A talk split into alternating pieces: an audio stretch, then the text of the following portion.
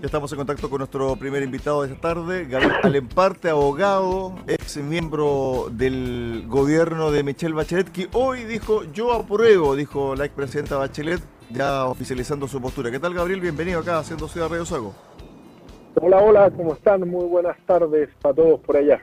Muchas gracias por la invitación. Bueno, Gabriel, te vemos muy activo en redes sociales, especialmente en Twitter. Y estas últimas semanas han sido de, grandes desafíos para la clase política y aparentemente se está llegando o se estaría llegando a un acuerdo. Lo planteó también en eh, la cuenta anual del Congreso el presidente de la Cámara Baja, diciendo tenemos que llegar a un consenso nacional para el reencuentro de Chile. aparentemente todo se encausa allá, ¿o no, Gabriel? Sí, bueno, mira, eh, en primer lugar, déjame, déjame abordar las palabras de la presidenta Bachelet. Yo trabajé cercanamente a la presidenta Bachelet, conozco a la presidenta Bachelet eh, y he tenido la oportunidad de estar muchas veces con ella, poder conversar largamente, viajar. Y conozco su amor por la libertad y por la gente que dice cosas distintas, que no le dice a todo que sí. Por lo tanto, así como ella ha dicho apruebo, habemos muchos también que trabajamos en su gobierno desde la centro izquierda con mucha lealtad con ella con su proyecto constitucional en su momento que dijimos en esta oportunidad que rechazábamos porque el proyecto de constitución que nos ha ofrecido la Convención Constituyente es un proyecto malo, es un proyecto que no le hace bien al desarrollo del país, pero buscamos cambios en una nueva constitución. Por eso, muy contento con, eh, con, la aprobación hace pocos minutos atrás del Senado. Eh, recordémosle a la gente que se presentó un proyecto de ley por los senadores Jimena Rincón eh, y el senador Matías Walker, más el senador Iván Flores de la democracia cristiana, un, proyecto que fue sumando adeptos. ¿Y de qué se trata este proyecto para que la gente lo pueda entender en simple? La constitución actual, la que nos rige en este momento, eh, llámenle la constitución de 1980 o la de 2005, como le suelen llamar, tiene dos quórum para ser reformada, o sea, dos dos números necesarios para llegar en ambas cámaras para que se pueda reformar. En algunos capítulos dos tercios, que es un quórum muy alto, y en otros capítulos tres quintos. Lo que busca este proyecto es rebajar todos los quórum, los dos quórum que tiene la Constitución de 1980, la Constitución vigente, a cuatro séptimos, o sea, a un quórum muchísimo menor. Y además de eso, el Partido Socialista incluyó en el proyecto la rebaja también de las leyes orgánicas constitucionales, que son aquellas leyes que de alguna manera explican los detalles de, de las instituciones que crea la Constitución, a un quórum de mayoría simple, o sea, el 50% más uno.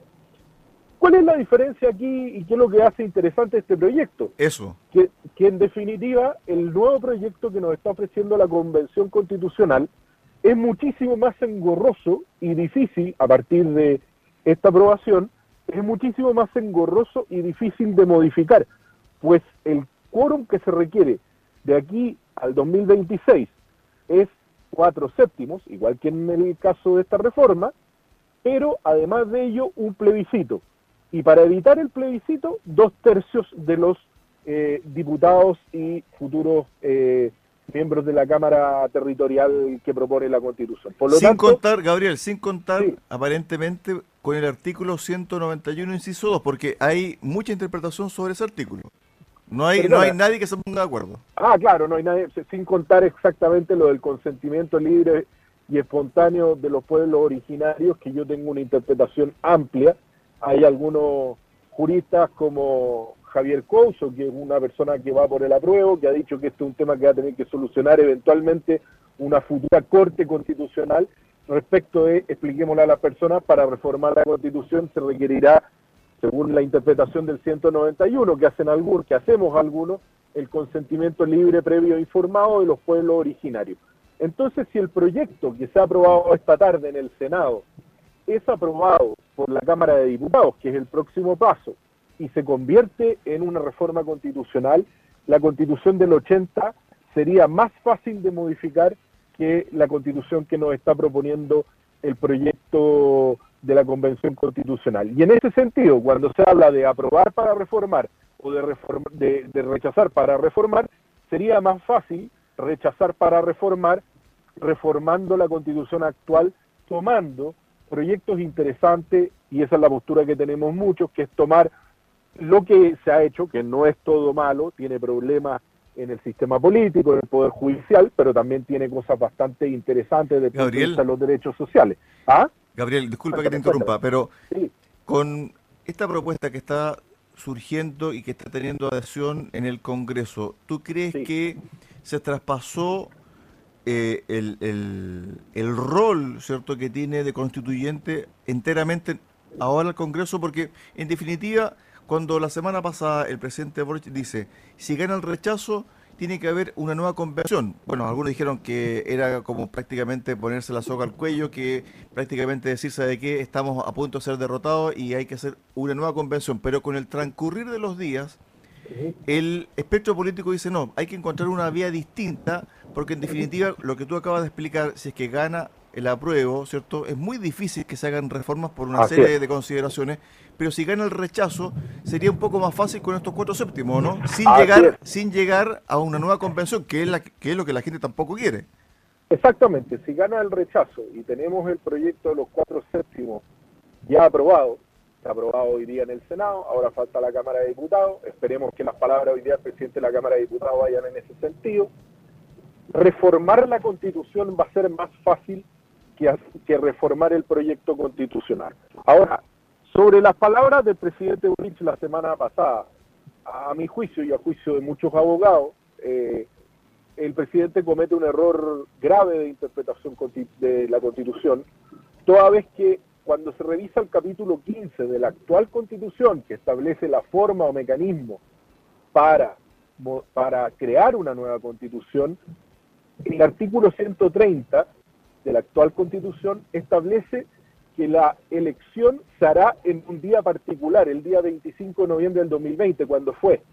Por lo tanto, claramente no es un loop indefinido, no es que si se rechaza volvemos nuevamente a una convención constitucional, sino que obviamente el poder constituyente, como está establecido en la constitución, vuelve al Congreso y será el Congreso quien tendrá que ofrecer cuál es el mejor mecanismo, si será una comisión de expertos, si será una nueva constitucional, si será el Congreso, si será una mezcla de todas las anteriores y eso es parte del acuerdo político. Pero lo que te quiero decir es que el proyecto que se acaba de aprobar es muy relevante y si se aprueba en la Cámara de Diputados más aún. Vamos a ver aquí, vamos a ver aquí mi, mi querido amigo si es que el Frente Amplio y el PC van a dar los votos en la Cámara de Diputados efectivamente para reformar porque efectivamente hay que decirlo, en el Senado dieron los votos, el Partido Comunista en particular y el Frente Amplio, vamos a ver si lo hacen en la Cámara de Diputados, para reformar en el caso de que se rechace. Ahora, lo que sí está claro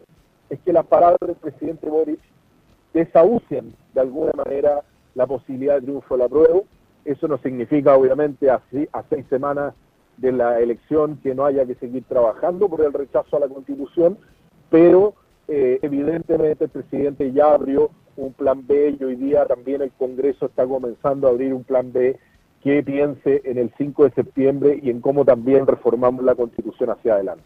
Gabriel, porque además también en el día de hoy el gobierno sufrió una dura derrota en el Congreso, donde muchos parlamentarios del oficialismo votaron en mm. contra de este veto aditivo que permitía, ¿cierto?, prácticamente dar luz verde a este proyecto de infraestructura crítica. Con este, con este rechazo, finalmente este proyecto, que tenía muchas fichas por parte del gobierno, se vino abajo. Es imposible reflotarlo.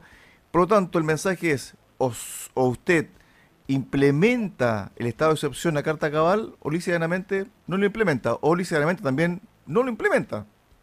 O lo que es peor, eh, en el caso de la, de la propuesta de nueva constitución, el estado de excepción de emergencia, que, hoy día se ha aplicado en la macrozona sur y en la macrozona norte a propósito del tema de la migración, no existe.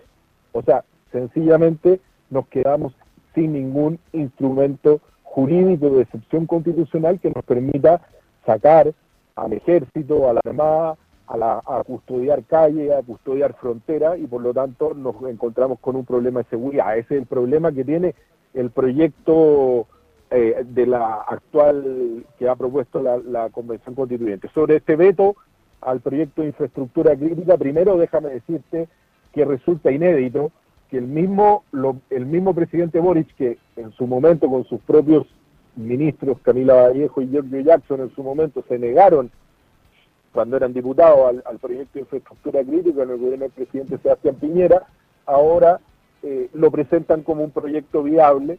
Eh, me parece muy bien que hayan cambiado de opinión, porque es necesario cuidar la infraestructura crítica, porque eso se hace en todos los países del mundo, porque tiene que ser un estado de excepción constitucional, porque conculca derechos, conculca derechos como la libertad de movilización y otros más, pero lo que es impresionante y lo que resulta realmente eh, algo que llama mucho la atención es que eh, finalmente sea la propia coalición de gobierno la que echa abajo un proyecto del propio gobierno. Entonces, estamos frente a una coalición de gobierno que al tercer mes ya está votando contra el presidente de la República y evidentemente eh, el presidente de la República no tiene este instrumento fundamental para la seguridad. Lo mismo que eh, los convencionales de este, del sector del presidente en la convención constituyente eliminaron, como te decía, el estado de excepción de emergencia, lo que evidentemente disminuye las posibilidades del Ejecutivo, de las Fuerzas Armadas de poder intervenir cuando corresponde.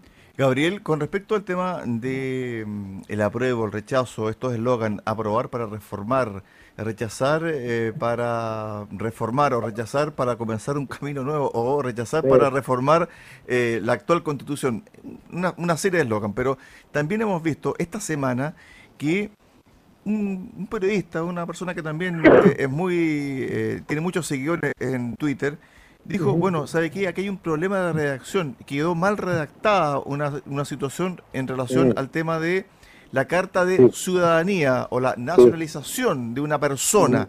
Así Y aparecen convencionales diciendo, no, es que no es un error, no es que este error eh, surgió a contar de tal, y comienzan a contar la historia del error, pero como que no lo asumen finalmente. ¿Qué parece todo esto? Bueno, yo creo que ha sido la tónica de la Convención Constitucional que la hemos visto todos. O sea, la culpa siempre es de las, de las noticias falsas, la culpa siempre es, de, es del empedrado, como se dice en el campo, la culpa siempre es de los que están al frente, pero la Convención Constitucional obviamente no ha asumido nunca su propia responsabilidad en estas materias. ¿ah? Eh, ahora, sobre eh, el aprobar para reformar y el, rechazar para reformar. Cuando tú te planteas esas dos hipótesis, lo que estás diciendo finalmente, desde los dos lados, ¿no? Desde el aprobar para rechazar y el reformar para, eh, eh, el rechazar para reformar, parece trabalengua, ¿no? lo que tú estás diciendo finalmente es que el texto constitucional es malo, tiene problemas y por lo tanto hay que modificarlo. Entonces yo me pregunto, si usted se fuera a comprar un auto y el auto no tiene neumáticos, ¿lo compraría? Esa es la pregunta que nos tenemos que hacer los chilenos. O sea, ¿estamos Gabriel, dispuestos a, perdona. No, eh, disculpa que te interrumpa, pero a propósito de esta analogía que estabas haciendo del vehículo, eh, leí una también relacionada al vehículo que decía lo siguiente, es lo mismo que cuando tú te compras un vehículo nuevo y al día siguiente lo llevas al taller para repararlo. Es lo mismo que, eh, que aprobar un texto para que al día siguiente vaya al Congreso a ser parchado y reparado. Y no, no es un error, hay muchos errores y hay errores de fondo, y aquí está lo más complejo, porque este error que tú mencionas sobre las cartas de ciudadanía, que se lo podemos explicar a las personas, es un error que se puede, es un, problema de redacción que es muy grave, pero hay errores de fondo que tienen que ver con la forma como se maneja el sistema político, cómo se equilibran los poderes, la eliminación del Senado, los problemas que hay con la independencia judicial, la revisión de los fallos de los jueces, el endeudamiento de las regiones a costa del crédito fiscal, eh, eh, la eliminación del, recurso de protección. Entonces, es demasiado lo que habría que cambiar. Ese es el gran problema del texto que nos están ofreciendo. Entonces, ahí hay un elemento. Y respecto de este tema del error que hoy día aparece en un diario nacional como portada y aparecido en, en, todos los, en todos los términos. Bueno, ustedes saben que una de las maneras de que una persona tenga nacionalidad chilena es por carta de ciudadanía después de cinco años de residencia en el territorio nacional y haber cumplido una serie de requisitos y bueno y, también que sea una gracia de la autoridad no es, no es algo que es automático no bueno resulta que la, eh, la forma en que se redactó esto quedó tan mal redactado que unieron dos párrafos Y lo que quedó finalmente es que tú puedes adquirir tu carta de nacionalidad, pero si esta fue adquirida con fraude, tú igual adquieres la nacionalidad, lo cual es claramente una falta de respeto con todos los chilenos que hacemos las cosas bien, que cumplimos con las normas y también con los extranjeros que vienen a buscar suerte, que quieren hacer las cosas bien, que quieren emprender, que quieren agregar valor al país, no aquellos que vienen a delinquir, no aquellos que entran de manera ilegal. Lo que se está haciendo con este artículo básicamente es llamar a la gente a tener cartas de nacionalización falsa, las cuales no podrán ser desconocidas, dice la propia Constitución. Entonces, tenemos un problema ahí de interpretación nuevamente y así uno puede ir encontrando en el texto distintos errores, pero hay errores que son más sistémicos, más de fondo, y esos son los más complejos, los que más llaman la atención y los que más preocupan eh, a quienes hemos optado por la opción rechazo. Yo te lo conté en algún momento, yo fui parte de los gobiernos de la concertación, fui parte del gobierno de la presidenta Bachelet, lo decía al principio, eh, voté, apruebo con mucho entusiasmo eh, en, la entrada, soy un votante de la centroizquierda, nadie podría negar eso en mi historia política, pero yo estoy convencido que tenemos un mal texto constitucional, lo digo como abogado, con responsabilidad, después de haber sido abogado, después de haber eh, hecho un máster en ciencias políticas, yo puedo decir fehacientemente desde el punto de vista técnico, estamos frente a un mal texto constitucional y eso preocupa porque, es lo que pasa? Los gobiernos pasan. la gente de repente uno va y vota por el mal menor, ¿no? Uno dice, bueno, ya entre estas dos opciones que me dan, voy a votar por el mal menor. Pero los gobiernos duran cuatro años, ¿no? Cuatro años, pasan, el parlamentario que uno eligió dura cuatro años, uno votará por otro en la próxima elección, ¿no? Pero una constitución es para los próximos 50, 60 años.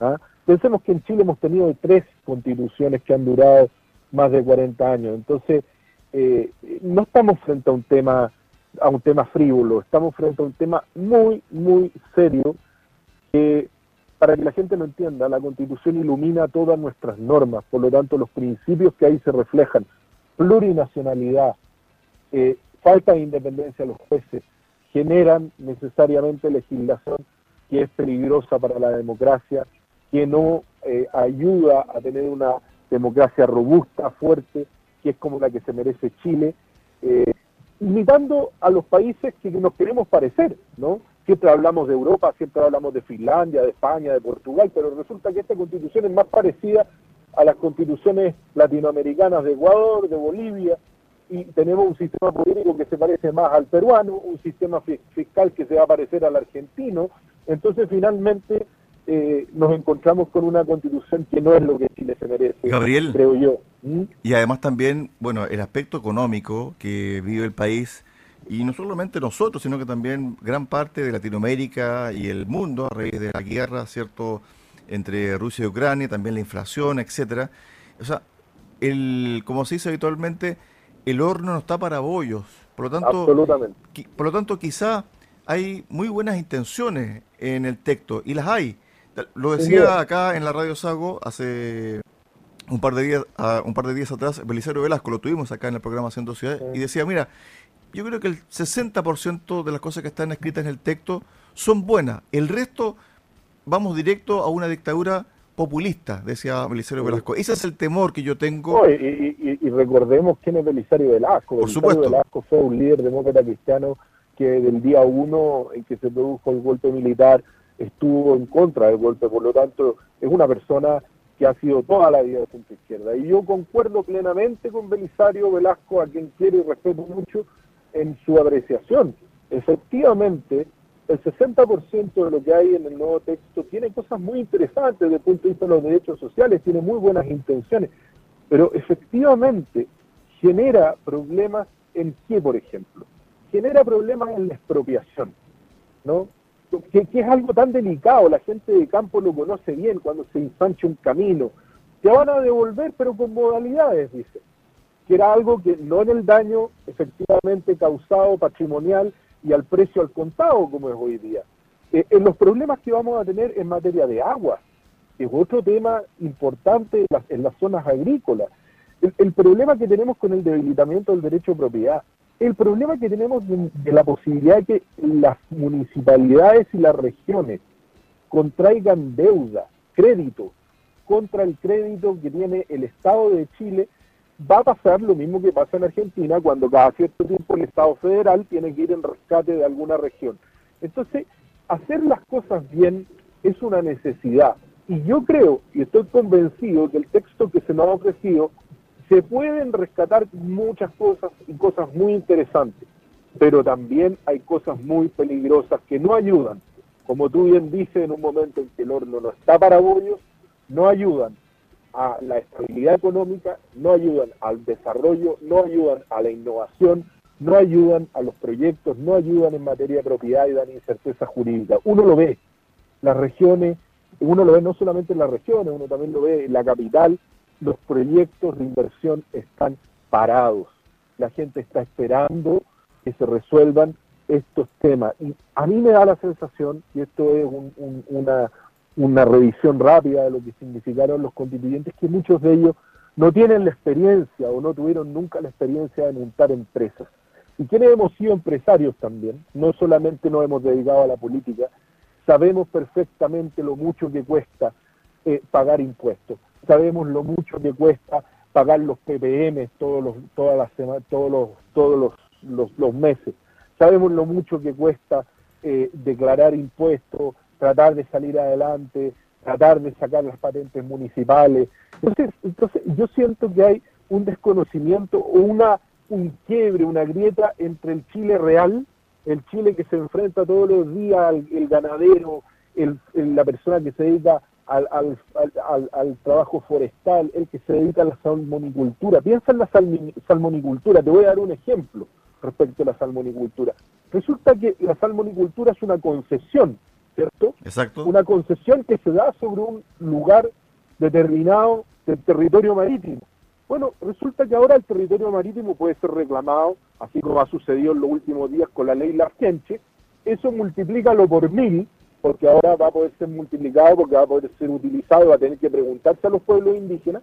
Pero además las concesiones sobre bienes nacionales de uso público, como por ejemplo la concesión acuícola que tiene una, una empresa o, un productor de salmones, no va a poder ser vendida yo no voy a poder vender mi concesión, que es algo natural del negocio jurídico. Bueno, no voy a poder hacerlo porque la concesión va a ser solamente un permiso precario, un permiso, un trámite administrativo. Entonces, esas son las cosas que, como una persona que tiene un negocio de salmonicultura, con la cantidad de trabajo que se produce respecto de, ese negocio, con las mujeres, con las mujeres del hogar, ¿cómo un inversor va a querer invertir en salmonicultura si las reglas del juego, si él no va a poder vender el día de mañana su negocio una vez que saque rentabilidad el negocio. ¿Cómo lo va a hacer? Bueno, además también, además también eh, se agrega eso y para el cierre, Gabriel, es que los trabajadores también del rubro están inquietos y también eh, entregan un grado de de miedo hacia el futuro. Hay incerteza finalmente con respecto al rubro también a otros, otros campos eh, económicos y productivos de nuestro país. Gracias Gabriel, un abrazo. ¿ah? Un abrazo grande, muchas gracias y saludos allá en Puerto Montt y en Osorno a todos los radios escuchan. Un chao, chao, un abrazo.